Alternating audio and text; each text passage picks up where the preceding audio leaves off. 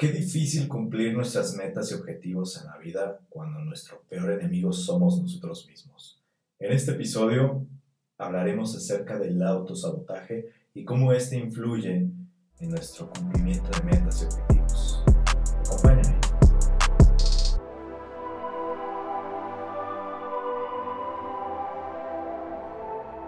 Hola, muy buenos días, tardes o noches tengan todas y todos ustedes. Sean bienvenidos a un episodio más de Realidades.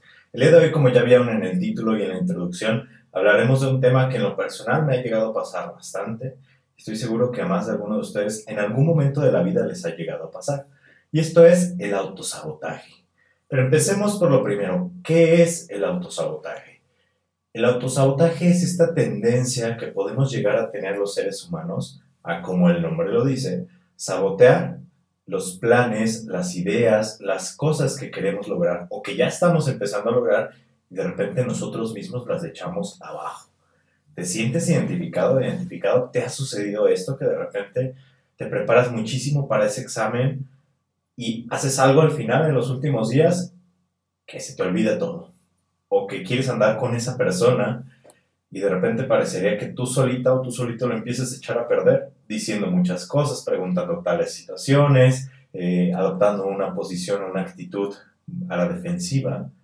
Este tipo de actitudes las denominamos de autosabotaje. Pero para poder entender qué podemos hacer al respecto, necesitamos saber de dónde vienen o cuáles son los principales eh, factores que debemos de tomar en cuenta para saber si somos personas con tendencia o que autosaboteamos nuestros planes. El primero de ellos es que tenemos que hablar acerca de la autoestima. Una persona con una autoestima un poco dañada o con una autoestima un poco baja va a tener una tendencia a autosabotearse, ya que si no tenemos una buena autoestima, no nos creemos merecedoras o merecedores de lo que viene, de los éxitos o los frutos de todo ese trabajo que hemos estado realizando para lograr tal cual meta u objetivo. Entonces, una de las primeras sería el tema de la autoestima. ¿Qué podemos hacer ahí? Pues primero que nada ir a terapia, que es algo que ya hemos dicho bastante en este, en este espacio. El segundo es que es algo muy común y de repente yo me puedo sentir identificado en ciertas cuestiones, el miedo al fracaso. ¿Cuántas veces nos saboteamos las cosas por miedo a fracasar? Por ese miedo raro, extraño y tonto a que las cosas no se den y evidentemente si no se dan nos van a doler. Entonces nos anticipamos a esa situación hipotética de fracaso, a esa situación hipotética de dolor y nos decimos a nosotras o nosotros mismos, alto ahí, mejor no lleguemos a ese punto porque nos va a doler, porque va a ser muy feo, ¿no? Pero oh, sorpresa, paradójicamente lo que estamos logrando es fracasar. Entonces nos sentimos todavía más lo entre comillas, fracasadas o fracasados, y eso nos pega directamente en la autoestima, porque cada que estamos a punto de llegar y lograr ese objetivo que queríamos tanto, sucede algo que se viene abajo, y entonces nos generamos una narrativa de yo lo sabía, yo no podía con esto, yo ya sabía que no iba a poder. Entonces, si se fijan, están relacionadas, y todas las que voy a mencionar están bastante relacionadas. El tercer punto que debemos de tomar en cuenta es uno bien importante que ya hemos hablado en diferentes episodios de alguna u otra manera, que es el miedo al cambio. Si hay algo que es constante en la vida, en todos los aspectos, es el cambio. Entonces debemos de abrazarlo de una manera real y adecuada. Es normal que tengamos miedo al cambio y sobre todo a cambios drásticos como lo son el cambio de trabajo, el cambio de puesto de trabajo, cambio de escuela, el lograr ese negocio que queríamos, el iniciar una nueva relación, el terminar una relación. Todos estos cambios tan drásticos es absoluta y completamente normal que le tengamos miedo. Sin embargo, recuerden que existe una ley universal para todos los seres vivos, en valga redundancia, en este universo. Todo lo que se estanca muere. Todo lo que no tiene cambio tiende a morir. Y eso pasa también en la psicología y eso pasa también en los individuos. Si no estamos en un constante cambio, nos empezamos a estancar con emociones, con situaciones, con autosabotajes, y eso nos empieza a hacer sentir como que no estamos creciendo, como que no estamos eh, evolucionando en la vida. Y qué fuerte debe de ser sentir eso. Entonces hay que tener mucho cuidado a esto y aceptar los cambios. Si te cuesta mucho trabajo, poco a poco, y ya después a abrazar los cambios un poco más grandes con ciertas estrategias que veremos al final. El, tercer, el, cuarto punto, perdón, es la inseguridad, que tiene mucho que ver con la autoestima. Y les decía anteriormente, es como un efecto de bola de nieve. Si tú, por el miedo al fracaso, te autosaboteas, no generas las herramientas necesarias para esa próxima ocasión que pudieras llegar a necesitarlas para lograr algo. Y esto te va a generar poca seguridad o inseguridad. Porque ¿qué es la, la seguridad? Sino un cúmulo de herramientas y habilidades que hemos acumulado a lo largo de la vida y las hemos puesto en práctica para lograr las cosas que queremos tener. Entonces, aquí en la seguridad estamos viendo absolutamente lo contrario. Otro de los factores importantes a tomar en cuenta es la falta de motivación. Es muy común que empezamos un proyecto, empezamos una idea con muchísimas ganas y muchísima motivación, pero la sociedad, las películas, las series nos han enseñado que esa motivación debería de mantenerse durante todo el transcurso del proyecto que estamos llevando a cabo, cuando no es así. Entonces, en el momento en el cual la motivación baja, que es un proceso normal de los seres humanos, que la motivación sea fluctuante, pues vamos a sabotear esa situación o ese objetivo que tenemos y lo vamos a dejar de lado. hay que tomar eso en cuenta, que no todo es una motivación intensa y durante todo el tiempo. Y la última es el tema de las metas. Hay varias cosas aquí en las metas que necesitamos hablar. Primero, el no tener metas claras. Evidentemente, si no tenemos metas claras, no vamos a llegar a ningún lado. O va a ser muy difícil llegar a algún lado y te vas a desgastar y vas a sabotear la situación que quieras llegar a lograr, eh, si, si no tienes una meta bien definida. Y otra, que creo que es algo que a muchos nos pudiera llegar a pasar, es que las metas no sean propias. ¿Cuántas veces no te ha pasado que quieres entrar a estudiar medicina, que quieres entrar a estudiar derecho, que quieres emprender ese negocio, ese proyecto creativo, ese videoblog, pero lo estás haciendo por alguien más, no genuinamente por ti, porque tus papás te dijeron, porque tus amigas, tus amigos te dijeron, es que tú deberías hacer esto, eres muy buena, muy bueno. Pero nunca te pusiste a pensar si genuinamente era algo que te interesara hacer. Entonces a esto me refiero con las metas que no son propias. Necesitamos establecer metas claras de nosotros y saber diferenciar, diferenciar cuáles son las metas que sí nos autoimpusimos cuáles son las metas que no nos autoimpusimos, las metas propias. Entonces, ese sería el último punto. Pero ahora, hemos hablado de todo este tema del autosabotaje, ¿de dónde viene toda esta situación? Una de las razones o de las cosas que puede llegar a pasar, por ejemplo, el perfeccionismo, ¿no? Perfeccionismo es el enemigo número uno, de repente, de lograr muchas de las metas. Habrá personas a las cuales les funcione, pero hablando de este tema de autosabotaje, el perfeccionismo hay que tenerlo como, con cuidado. Porque en muchas ocasiones aprendimos a lo largo de nuestra infancia, a lo largo de nuestro crecimiento, que necesitábamos hacer las cosas perfectas. Y esto, dado pues de repente por la crianza que pudiéramos llegar a tener de nuestros padres tan estrictas o tan estrictos, o que pareciera que nada les gustaba, tú sacabas 100 y era como decir, pues eso es lo que tenías que sacar, no, no sé por qué te debería de festejar.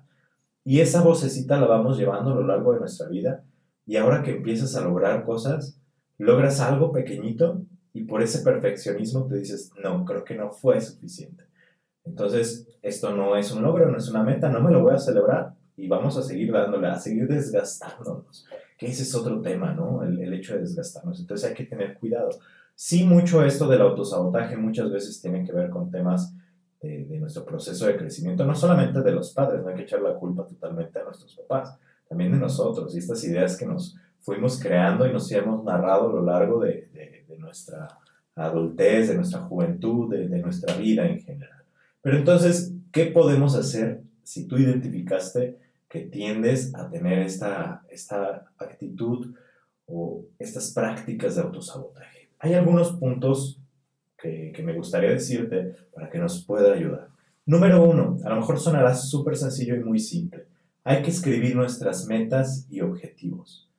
Y esto no con la intención como mágica de que escribiéndolos ya las vamos a lograr, las vamos a pegar ahí a un ladito y, con eso se van a lograr. Evidentemente hay que trabajar por ellas, pero el hecho de sacar de tu cabeza y plasmar en un lugar externo, no, no necesariamente en papel, puede ser en la computadora, en el celular, eso nos va a liberar de la presión que tiene el estar almacenando esa información ahí. Es mucho más fácil desconectarte de eso y decir, a ver, ahorita voy a pensar en cuáles son mis metas y objetivos e irte a la computadora y verlos y trabajarlos. Que todo el tiempo tener que procesar esas metas y objetivos porque como no los tienes en otro lado, no se te vayan a olvidar y de repente pues no sabemos hacia dónde vamos. Entonces, escribir las metas y objetivos. Otro de los tips que pudiéramos dar es que se lo cuentes a alguien. ¿Cuál es esa meta o objetivo que estás empezando a lograr o que quieres llegar a lograr? Ojo aquí, porque aquí puede haber una, problemática respecto a esto. Hay muchas personas, y me incluyen ciertas situaciones y objetivos específicos, que el hecho de contárselo a los demás, oye, fíjate que estoy haciendo esto o estoy pensando en hacer tal cosa, por el hecho de exteriorizarlo, te genera la misma satisfacción a nivel neurológico como si ya lo hubieras realizado. Y esto lo que provoca es que pues ya no lo hagas. Entonces solamente hay que cuidar esa parte. Pero el contárselo a los demás en muchas ocasiones nos puede motivar.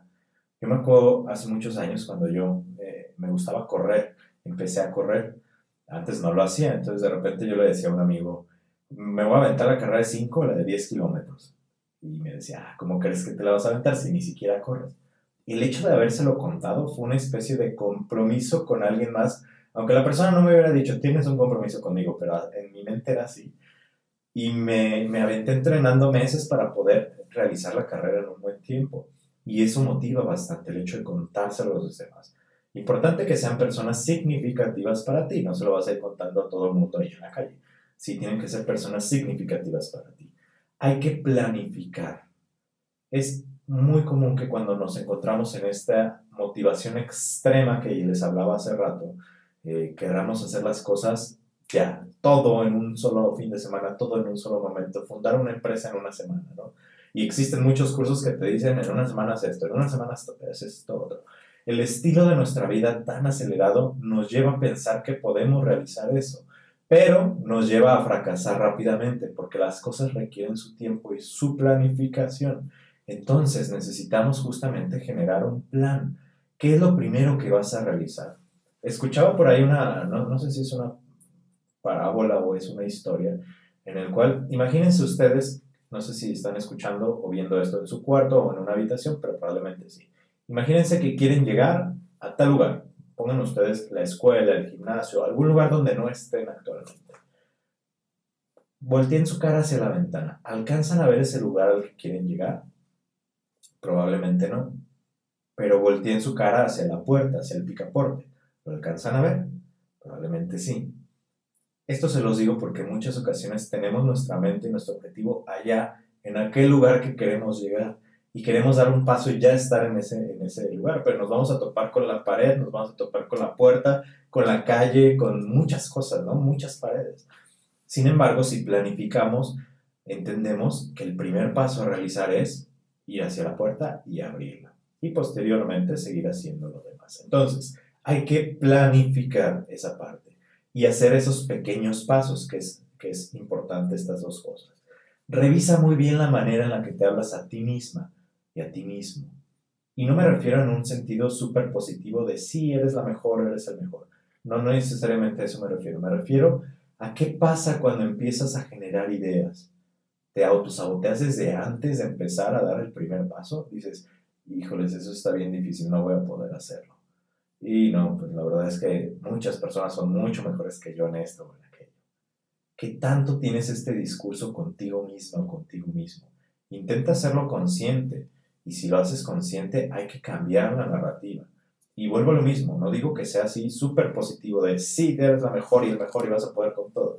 No, pero tal vez puedes decir, ok, vamos a iniciar un nuevo proyecto, un nuevo paso, un nuevo objetivo, una nueva meta. Sabemos cuáles son nuestras limitaciones, voy a trabajar en esto, esto, esto y esto, para, no sé, en una semana o en dos semanas ya poder lograr hacer esta otra cosa.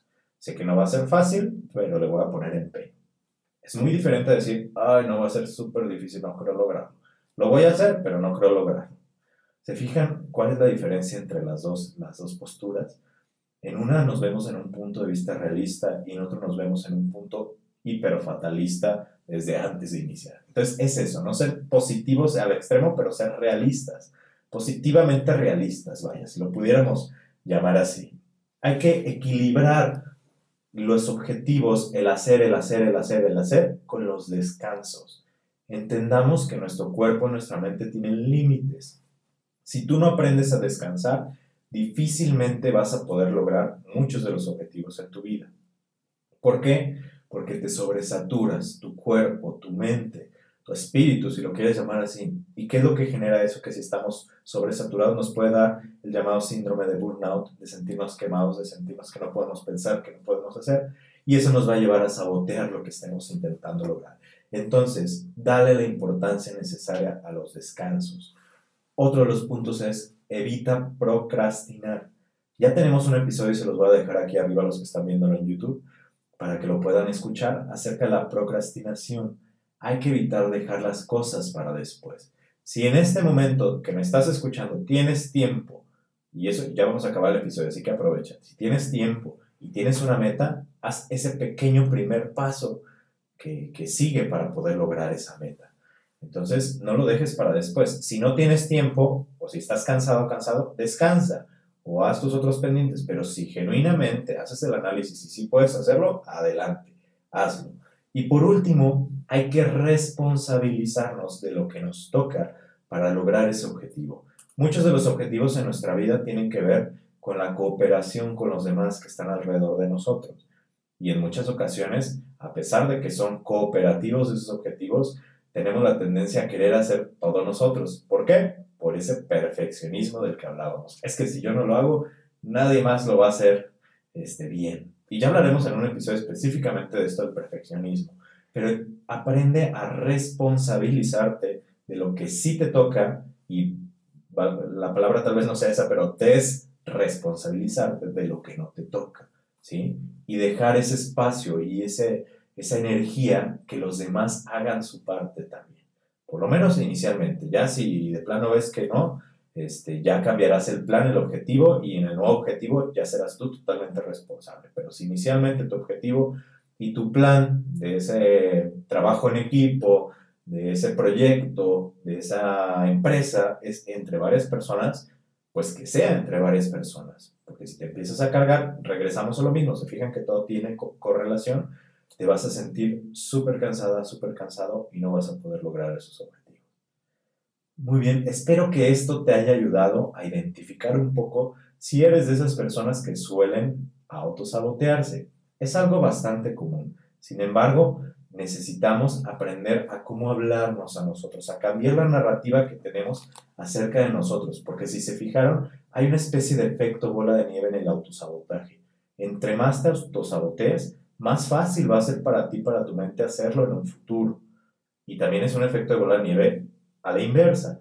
Entre más seas realista, entre más pongas metas y objetivos claros, más vas a sentir que estás logrando las cosas. Y esto te va a empoderar, te va a dar muchas herramientas para que en un futuro lo sigas realizando.